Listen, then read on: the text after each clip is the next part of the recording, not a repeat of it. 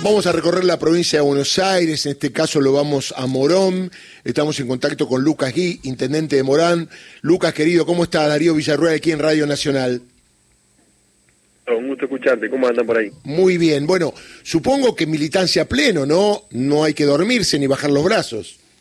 No, no, para nada. Lo que tenemos por delante es tan o más importante que lo que pasó el, el 22 y estamos intentando hablar con la mayor cantidad de, vecinos y vecinas, mano a mano, en, todos los barrios, en los comercios, en las plazas.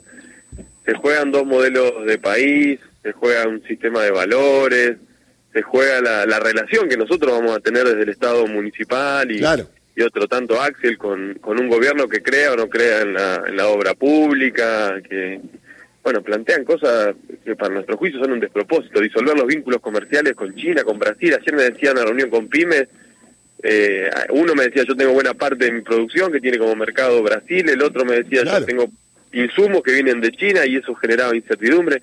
Bueno, nada, para, para afianzar un modelo de desarrollo en donde la industria, el trabajo sean vectores principales, estamos trabajando para que Sergio Massa sea el futuro presidente. ¿Te sorprendió este acercamiento de Macri a Milei inmediatamente después de las elecciones, rompiendo Juntos por el Cambio? No, no me sorprendió por parte de Macri, eh, sí me sorprende el renunciamiento a lo que fueron los, ejes principales de campaña, sobre todo de Milei, ¿no? Esta cosa de, de la anticasta y el discurso tan agresivo para con la, dirigencia política que renuncia a todo eso y que en un lugar tan desdibujado, subordinando su, estrategia al liderazgo de Macri. Ahora, uno dice, la cosa pública, el Estado, lo manejan políticos, por lo tanto, siempre será casta, entre comillas, y quien quiera llegar a ser político deberá ser casta. Bueno, quedó claro porque él se une a alguien que fue el peor presidente de la Argentina en los últimos años y cuya deuda generada con el fondo nos hace hoy estar como apechugados y tratando de salir de a poquito con lo que está haciendo el ministro de Economía y con un eventual nuevo gobierno de Sergio Massa para seguir con estas políticas, ¿no? Tal cual, e-, es, sorprendente la, la, la mirada indulgente que todavía sigue teniendo Macri en relación a esto que decís vos, el, proceso de endeudamiento más salvaje del que fue objeto nuestra Argentina en el, en el último plazo que nos condiciona tanto y nos, y nos resta capacidad de, decidir autónomamente un programa de desarrollo nacional teniendo que, cumplir con esas obligaciones, que por cierto una deuda que no se tradujo en hospitales, escuelas, rutas, en calidad de vida. Así como entró, fue alimentar la especulación financiera de los cinco vivos de siempre. Y además, acá en Moro, el otro día lo relacionaba, eh, también fue protagonista de un, de un escándalo, fue la pata empresaria de lo que fue el intento de, de las cloacas, con, con un intendente históricamente célebre allá por los 90. Y, al intendente pagó costos, porque casi que no, no pudo sostener... No, y además lo condenaron al intendente, fue el único condenado. Claro, claro, tuvo costos en la justicia, costos sociales, sin embargo, en el caso de Macri no. Y, lo asocio con esto otro que decía Diana Mondino los otros días en relación a las cloacas, ¿no? Eh, que si quieren los vecinos se pueden juntar y se financian la cloaca con un desconocimiento también supino de lo que es una estructura de costo de una obra de esta naturaleza, ¿no? Ah, ahí te interrumpo. Eh, se supone que Mondino, que se presentó, ya lo conocí como economista, sobre todo yendo siempre a la Nación Más o a TN, de repente saltó a que era de mi ley y teóricamente es la candidata a canciller, ¿no?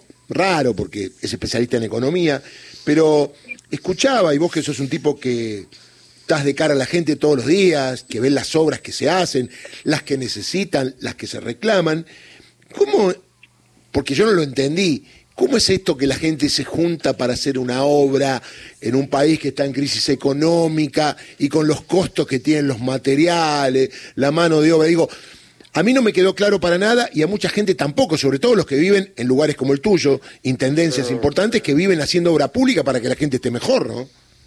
No, eso es tal cual, son obras de una escala, de una envergadura, que si no está el Estado construyendo el, financiamiento, son de, imposible concreción. Porque de hecho, digo, la, propia ciudad de Buenos Aires, que es el distrito que tiene hace tiempo cobertura en materia cloacal hace años, no le hicieron los vecinos aportando, o no le hicieron aportando directamente, la hizo el Estado, digamos. Ella vive en una ciudad donde el Estado, solidariamente, intergeneracionalmente, eh, a partir del esfuerzo del Estado, hoy le garantiza, entre otras cosas, el servicio de, saneamiento. Por un lado, eso, son obras que si no las encara el Estado, eh, no, no, no se podrían, las centrales hidroeléctricas, las grandes extensiones viales, no las hace el Estado, no, no se podría hacer, por un lado.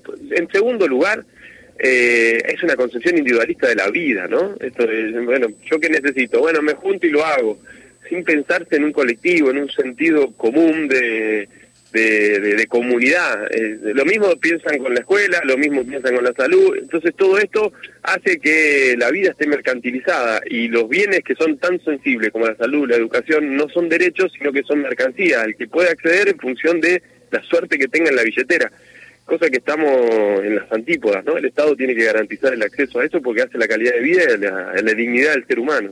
A ver, Lucas, eh, obviamente ayer se conocieron los cómputos, 77% y un poquito más de la gente fue a votar. Yo creo y conozco gente que no fue por alguna razón, que estaba afuera, que estaba enferma. ¿Crees que se puede llegar a llevar más gente a votar? Porque uno supone que los votos de masa quedarán como son y hay que ir a buscar a otro lado. ¿A dónde hay que ir a buscar los otros votos? Más allá de los que no fueron por alguna razón, no por estar enojado, porque no es altura para estar enojado con nada, no estamos jugando el futuro del país y si estás enojado, haces lo que tenga que hacer, pero no te lave las manos, ¿no?